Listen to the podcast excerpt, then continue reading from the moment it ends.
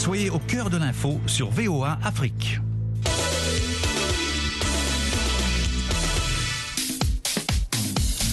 Bonsoir à toutes et à tous. Élisée Roubati devant ce micro. Ravi de vous avoir ce soir pour parler de sport sur VOA Afrique. Sporama, c'est parti pour 30 minutes avec mes éternels consultants. J'ai salué Lawal Dim Kosuro qui n'est pas loin de moi. Bonsoir Lawal. Bonsoir Élisée, bonsoir aux auditeurs de VOA Afrique. On retrouve aujourd'hui le doyen Jules Valentin Ngoué en ligne depuis Libreville au Gabon. Jules, bonsoir. Bonsoir Élisée. Bonsoir à tous. Amine Birouk est lui à Casablanca au Maroc. Bonsoir Amine. Bonsoir Élisée. Bonsoir à tous. Et puis, du côté de Columbus dans l'Ohio, nous avons Amédine Si. Bonsoir Amédine. Bonsoir Élisée, bonsoir à tous les auditeurs de la VOA Afrique. Ce soir, nous allons parler de la Super League africaine, de la Basketball League Africa et puis de la Coupe du monde de rugby qui verra l'Afrique du Sud défendre son titre mondial. Bienvenue à tous.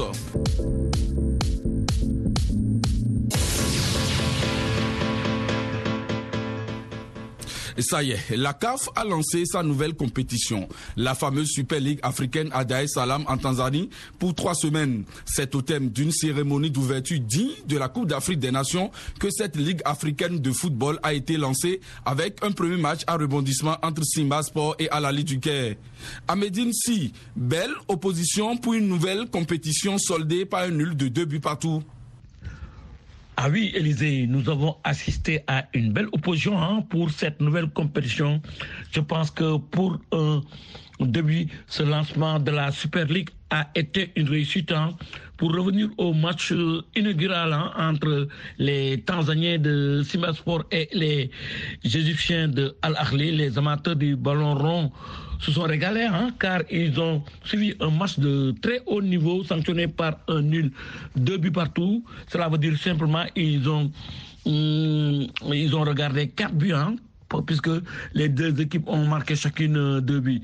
Les Égyptiens ont d'abord ouvert le score euh, peu avant la pause à la 45e minute plus 1, c'est-à-dire dans le temps additionnel par l'intermédiaire de Reda Slim. En seconde période, les Tanzaniens ont remis les pendules à l'heure hein, à la 53e minute grâce à Denis avant de prendre l'avantage à la 60e minute sur un but de Sadio Kanouté. Cela veut dire tout simplement que les Tanzaniens ont renversé les Égyptiens. Mais comme vous le savez, Allah est une équipe très expérimentée. Ils ne vont pas se laisser faire. D'ailleurs, ils vont revenir au score très vite, hein, trois minutes plus tard, c'est-à-dire à la 63e minute. Et les deux équipes euh, vont se quitter sur ce score de deux buts partout. Un score euh, vraiment flatteur puisque euh, pour ce début, on a vu un très grand match. Les deux équipes d'ailleurs vont se retrouver hein, euh, demain, mardi, dans le même stade pour un match qui s'annonce épique. Élysée. Au lendemain de ce match spectaculaire, Mamelody Sundowns est allé gagner sur la pelouse de Petro de Luanda 2-0. Lawal, une belle performance pour les Sud-Africains qui prennent une sérieuse option pour la qualification en demi-finale. Oui, une belle performance, il faut le dire. Et quand on connaît un peu le potentiel qu'a cette équipe euh, de ma Mélodie Sundance, on se rend compte que ça fait, euh, cette équipe fait partie de l'une des meilleures équipes euh, au niveau continental. Et l'un dans l'autre, cette Super League permet peut-être aux équipes de mieux se préparer pour les joutes internationales. Et c'est important que l'on ait cette option pour peut-être jauger le niveau des différentes équipes africaines et offrir des opportunités à certaines équipes qui n'ont peut-être pas la chance de participer à toutes les compétitions de, la CAF. Donc euh, euh, la CAF, euh, je ne sais pas si c'est optimal d'organiser une telle compétition, mais ça permet au moins d'avoir quelque chose d'autre que la Coupe de la Confédération et, la, la Champions League. Et c'est peut-être ça l'objectif principal visé par les responsables de la CAF.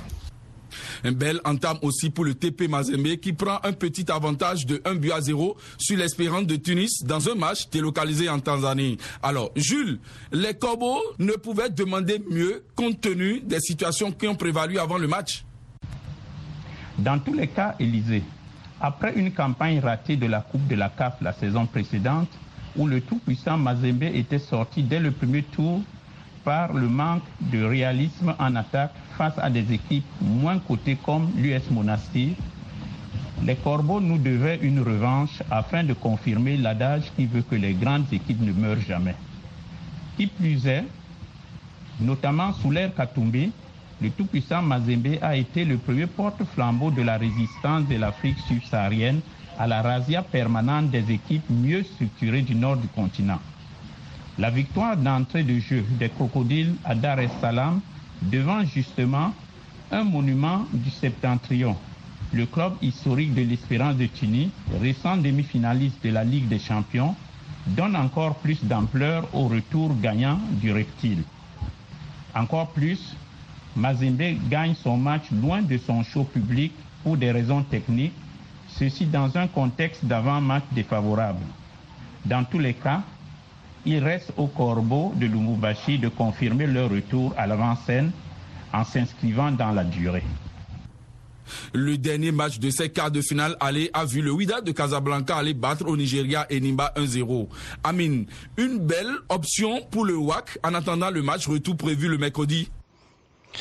Très belle opération réalisée par l'équipe du Wydad qui a su tirer euh, le maximum de profit de l'expérience de la plupart de ses joueurs. Il faut rappeler que l'OAC a été tout de même au cours des dernières années deux fois vainqueur de la Ligue des Champions en 2017 et 2022 et a tout de même atteint la finale sans pour autant la remporter en 2019 et 2023. C'est ce facteur euh, influent a permis au Wydadi de gérer les temps faibles qu'ils ont pu avoir lors du match, de juguler les actions les plus dangereuses de l'équipe nigérienne et surtout de pouvoir frapper autant voulu, en temps opportun, sur une action conclue par le défenseur Lemloud qui a été fauché par le gardien de but adverse. Le pénalty a été magistralement transformé par le capitaine Jebran. Par la suite, le Wydad a su euh, calmer les ardeurs de l'équipe adverse et euh, a cherché à piquer en contre-attaque. L'une d'entre elles aurait pu aboutir au deuxième but sans l'intervention du défenseur Ali Boubou qui a d'ailleurs écopé d'un carton rouge, étant le dernier de l'arrière-garde à pouvoir euh, stopper le réserviste Montas Lahtimi. Il y a eu aussi une action dangereuse à la 82e minute. Avec un peu plus d'intelligence ou de lucidité, les Ouidadi auraient même pu doubler la mise. Cas, l'essai devra être transformé au match retour à Casablanca devant un public plus nombreux qu'à Oyo. Euh, une des grosses déceptions d'ailleurs de ce match a été l'absence des supporters nigérians qui auraient pu pousser davantage derrière leur équipe. Ce, facteur ne sera pas euh, sera déterminant à Casablanca et le public sera présent pour pouvoir pousser le Wydad vers une demi-finale de la Champions League où l'attendra de pied ferme le vainqueur de la confrontation entre l'Espérance de Tunis et le TP Mazembe. Les matchs retour demain avec deux affiches. Alali Simba et Mamelodi Sundowns Petro Atlético de Luanda. Bye.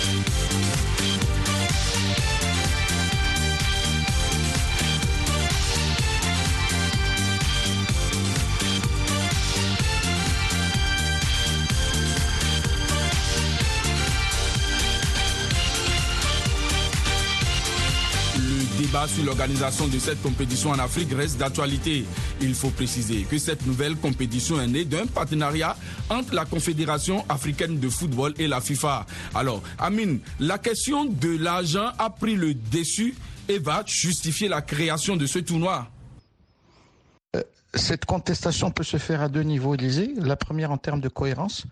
Pourquoi la FIFA a mis en avant une compétition qu'elle interdit sur le sol européen? Rappelez-vous du projet avorté de Super League qui aurait dû rassembler les meilleurs clubs du vieux continent de manière peut-être dissidente sans l'aval de l'UEFA. Pourquoi la CAF a adhéré à ce genre de projet? Est-ce une recherche absolue de gains financiers qui n'existe pas actuellement dans la Champions League? La question mérite réponse. La deuxième interrogation ou deuxième remarque euh, concerne l'avenir immédiat de la Champions League africaine.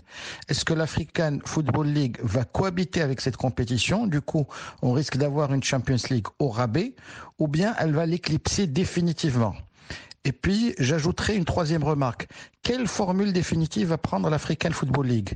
Est-ce une compétition à élimination directe avec la présence des 8, 16, voire 32 meilleures équipes africaines ou bien on va se diriger vers un championnat intégral où toutes les équipes se rencontreront en aller-retour? Du coup, ça occupera une bonne partie du calendrier, ça éliminera définitivement la Champions League et ça obligera la CAF à organiser la compétition en milieu de semaine. Est-ce que ces compétitions, les mardis, mercredis, entrent dans les mœurs du football africain, étant donné aussi les difficultés en termes de logistique, de transport, d'avion, de visa Autant dire que ces casse-têtes méritent une réponse de la part de la CAF et de la manière la plus transparente possible. Merci Amine. Alors Lawal, à l'écouter, ce qui a été rejeté en Europe peut être exploité en Afrique grâce à la FIFA. Oui, Élisée, on peut peut-être jeter la pierre aux responsables de la CAF parce que la Super League n'a pas prospéré au niveau de l'UEFA, euh, mais c'est une expérience qui mérite d'être vécue et si les, les dirigeants euh, tirent le son des erreurs qu'ils vont commettre forcément euh, dans cette compétition, ils vont pouvoir peut-être améliorer les, les, choses. Il ne faut pas forcément dire que parce que c'est refusé au niveau de l'UEFA que la CAF ne peut pas l'accepter Chacun est dans une configuration qui lui permette de mieux s'exprimer. Et pour mon humble avis, c'est que les responsables de la CAF savent ce qu'ils font, même si on reconnaît que parfois ils ont des difficultés à gérer au mieux les deux compétitions de clubs. C'est peut-être les rentes financières qui vont motivé à aller à cette compétition. En attendant de voir, c'est la première édition. On espère que euh, euh, elle va apporter un plus à la qualité du foot africain. Sinon, au-delà de tout, on devrait peut-être essayer de faire la balance et voir le bénéfice que ça a apporté aux équipes en difficulté économique. Donc la CAF n'a d'autre choix que de se ranger derrière la FIFA. Maintenant, Jules, l'Afrique a-t-elle besoin d'une nouvelle compétition de clubs Il faut d'abord dire, Élisée, que la CAF n'est qu'une composante de la FIFA dont elle est tenue de suivre la ligne politique ou le plan d'action. Or, depuis l'arrivée aux commandes de la jeune équipe Infantino, l'heure est à la priorité accordée aux objectifs économiques la FIFA doit fournir et produire de l'argent, devenir un levier important de l'économie mondialisée. Alors, place à une industrialisation en profondeur de ce football, la participation accrue de toutes ses composantes, la multiplication des compétitions et des compétiteurs, support exceptionnel pour les publicités qui renflouent les caisses au profit des différents acteurs ou paliers de ce football mondial, quitte à fermer les yeux sur la surutilisation des joueurs. Bref, le football de papa est mort, il faut s'y faire. L'Afrique, qui est dans le besoin et qui y gagne aussi, n'a pas d'autre choix que de suivre la tendance. Mais rien n'empêche les décideurs du continent d'ouvrir des pistes de réflexion sur des mots spécifiques qui commencent à miner notre sport roi, comme le phénomène des stades vides qui fait fuir la passion de nos arènes. Et voilà. Et parlant des équipes qui prennent part à cette édition inaugurale, les organisateurs ont sélectionné huit dans trois régions différentes. À la CAF a-t-elle bien fait de ne choisir que huit clubs? Élisée, je pense que cette première édition hein, va servir de test hein, pour les responsables de la Confédération africaine de football. Euh, il faut le dire, puisque hum, c'est vrai, euh, ils ont choisi huit équipes, mais je pense que ils, ils n'ont pas voulu en prendre de risques. Euh, c'est pourquoi ils ont choisi que huit équipes. Sinon, ils pouvaient mettre encore euh, beaucoup plus d'équipes. Mais je pense qu'on peut élargir, hein, élargir la liste à ces formations et organiser, pourquoi pas, des préliminaires. Après, on prend les meilleurs, euh, les meilleurs qui vont se retrouver dans cette même formule que euh, que, que j'adore cette formule parce que c'est une formule qui ressemble à des playoffs. Et c'est vraiment bien. Euh, on, voit que les équipes euh, sont, sont, prêtes pour donner quand même du spectacle aux, aux, aux, aux amateurs du ballon rond. Mais euh, j'avoue que euh, je salue l'initiative car cette compétition va permettre à des clubs hein, africains de gagner hein, pas mal d'argent car pour cette première édition, le vainqueur va empocher 4 millions de dollars.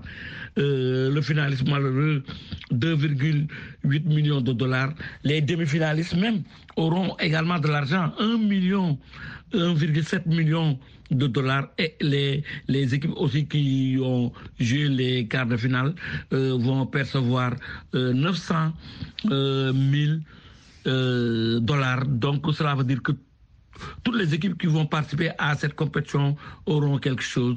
Je pense que c'est une bonne initiative, mais le débat est là. Il faut encore, euh, après cette compétition, faire l'évaluation et pourquoi pas euh, prendre d'autres initiatives pour élargir. Élysée. Merci à Médine. À noter que la finale prévue les 5 et 11 novembre prochains sera jouée en aller-retour.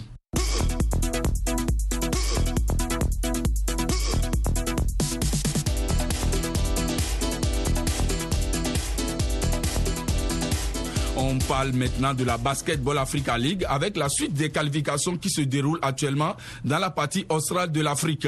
La première étape d'un long parcours vers la phase finale qui aura lieu à Kigali pour la quatrième année de suite.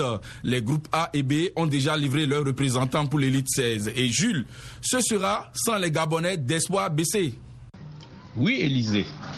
Les Gabonais d'espoir Basketball Club sont tombés lors de la phase préliminaire sur des adversaires plus aguerris dans la zone à l'image des FAB du Cameroun ou des représentants mieux préparés du RDC, du Congo et de la Centrafrique. Ils se sont donc heurtés à une opposition plus relevée. La formation gabonaise a également souffert des difficultés depuis deux ans à faire jouer un championnat réellement national, d'où un manque de compétitivité qui, à un certain stade, ne pardonne pas. Une reprise en main vigoureuse est indispensable pour retrouver le cap. Merci Jules. Les Béninois d'Elan Coton aussi n'y seront pas. Les cotonculteurs de Ouida n'ont pas pu exister lors des qualifications dans le groupe C. Lawal, tout simplement, le champion du Bénin a essuyé trois défaites en trois matchs. Oui, trois défaites en trois matchs, cela montre bien la piteuse qualité euh, du championnat euh, béninois, euh, on, on, constate que le sport béninois se porte très mal. Les différentes équipes engagées dans les différentes disciplines en dehors de la pétanque qui donnent une certaine lueur d'espoir, les autres ne s'y retrouvent pas. Alors là, pas du tout. Et Elan Coton, euh, malheureusement, ne pourra pas être présent dans cette euh, super, euh, malgré les renforts et malgré le financement impressionnant que ces cotoculteurs donc ont chaque fois. C'est bien triste pour le sport au Bénin. Et quand on sent que la qualité n'y est pas, il faudra refonder les choses et carrément trouver les meilleures solutions. Sinon, à cette allure, je crois que ça fait des performances, des contre-performances pour le pays en matière sportive. Et quand les contre-performances s'accumulent, on se demande bien ce que font les dirigeants à chaque niveau où qu'ils se trouvent. Le groupe délivrera demain son représentant. Mais en attendant à Médine, le représentant sénégalais sera bientôt connu et ce sera le vainqueur du championnat. Élisée, le représentant du Sénégal hein, est déjà connu. Il s'agit de l'AS Douane, car l'équipe des soldats de l'économie a remporté le championnat du Sénégal pour la dixième fois de son histoire en dominant la gendarme de Dakar lors d'un match d'appui communément appelé Belle car les deux équipes avaient chacune une victoire. Donc, il fallait un match d'appui pour les départager et les Gablous se sont imposés sur le score de 84 à 56. Avec cette victoire, les douaniers ont validé tout simplement le ticket pour la prochaine balle.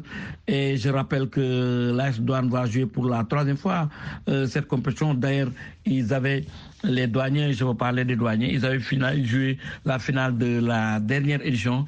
Donc, euh, pour cette édition, je pense que l'objectif sera de rapporter euh, euh, la balle pour la première fois de l'histoire. Ce sera très difficile puisqu'on sait que la balle, vraiment, c'est une compétition très relevée avec de très bonnes équipes, mais on ne sait jamais. Mais ça, c'est tout simplement, Élysée, que la douane va représenter le Sénégal pour la prochaine balle, Élysée.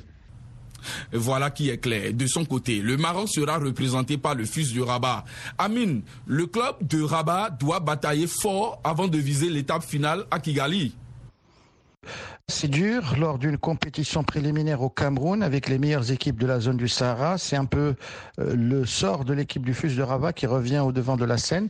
Une scène marocaine qui a été dominée longtemps par l'association sportive de Salé, qui a participé d'ailleurs aux deux premières éditions du bal.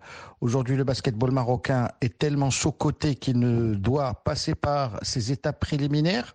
Il va falloir que cette équipe qui euh, a quand même quelques éléments expérimentés, qui a pu se jauger lors de compétitions régionales, notamment dans le monde arabe, soit capable de tirer son épingle du jeu, d'arriver à passer parmi les trois premiers de ce tour préliminaire pour pouvoir bénéficier du privilège de disputer la compétition qui aura lieu à Kigali. Le basketball marocain attend beaucoup du FUS de Rabat à lui de prendre ses responsabilités lors de ce tour préliminaire et surtout d'arriver à émerger parmi les meilleurs clubs de cette compétition qui rassemblera six clubs, les trois premiers réussissant à composter leur ticket pour la suite du bal. À noter que l'étape de l'élite 16 va démarrer à la fin de ce mois. La division Ouest aura lieu à Yaoundé au Cameroun et la division Est à Johannesburg en Afrique du Sud.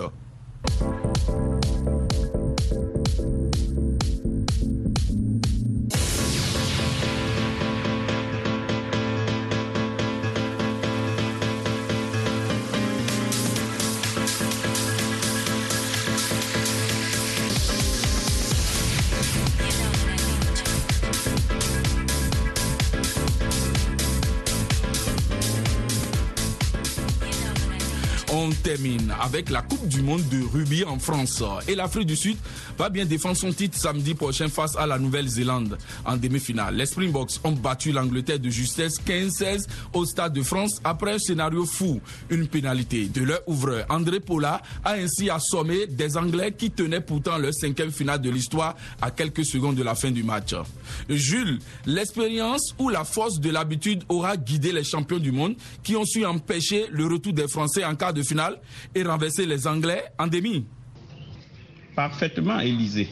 S'il y a une formation qui, par rapport à ses qualités et à ses limites, a su peaufiner une stratégie gagnante en profitant de la discipline comme du vécu de son effectif pour atteindre son objectif final, c'est bien celle de l'Afrique du Sud. Tout d'abord, au niveau de son parcours, contrairement à la France, enflammée par ses ambitions, déclaré ses statistiques récentes et l'enthousiasme ambiant qui l'ont poussé à se livrer trop tôt, l'Afrique du Sud a su avancer masquée jusqu'à la phase décisive des quarts et des demi-finales où elle a éclairé le pays hôte puis le vice-champion anglais par son engagement physique, sa méthode et son réalisme. Pour les deux cas, la stratégie payante aura été la même. Dans un premier temps, titulariser des guerriers qui épuisent l'adversaire. Après, faire rentrer en fin de partie de pseudo-remplaçants frais, expérimentés et techniquement précis pour gérer en embuscade avant de porter le coup fatal au Money. Comme sur cette pénalité de l'ouvreur André Pollard qui a laissé les Anglais KO debout en demi-finale sans possibilité de revenir. Rien à dire, le timing était parfait, c'est du grand art et les All Blacks néo-zélandais sont avertis. Merci Jules. On vient vers vous, Amin Birouk. Les Sud-Africains n'ont réussi à inscrire qu'un seul essai dans ce match qu'ils doivent vite oublier. C'est la finale rêvée entre les Box et les Blacks sur un terrain euh, idéal, le Stade de France sur terrain neutre, et c'est un remake de la finale de la Coupe du Monde 1995 qui avait vu les Sud-Africains l'emporter à domicile devant le regretté Nelson Mandela face à des Blacks qui avaient euh, fait, euh, je dirais, forte impression avec notamment feu John Alomou. Aujourd'hui, ce qui est certain, c'est que nous avons deux conceptions différentes du rugby, celle de l'Afrique du Sud, plus méthodique, plus physique, avec notamment un paquet d'avant qui est censé dominer la compétition et dominer les adversaires chose qui a été réalisée hier et de justesse face à une équipe euh, anglaise très accrocheuse. Et puis, la capacité des trois quarts néo-zélandais à jouer dans le désordre, à créer des intervalles, à chercher à mettre de la vitesse dans le jeu.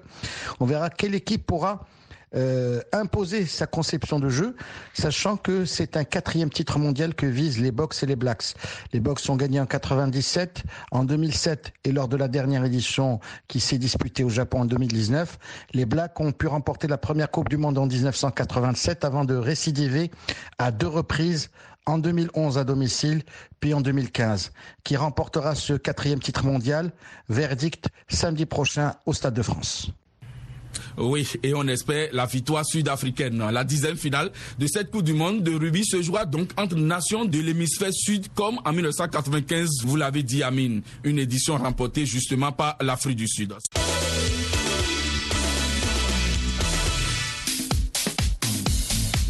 Sporama c'est fini. Merci de l'avoir suivi. On se donne rendez-vous lundi prochain. Au revoir.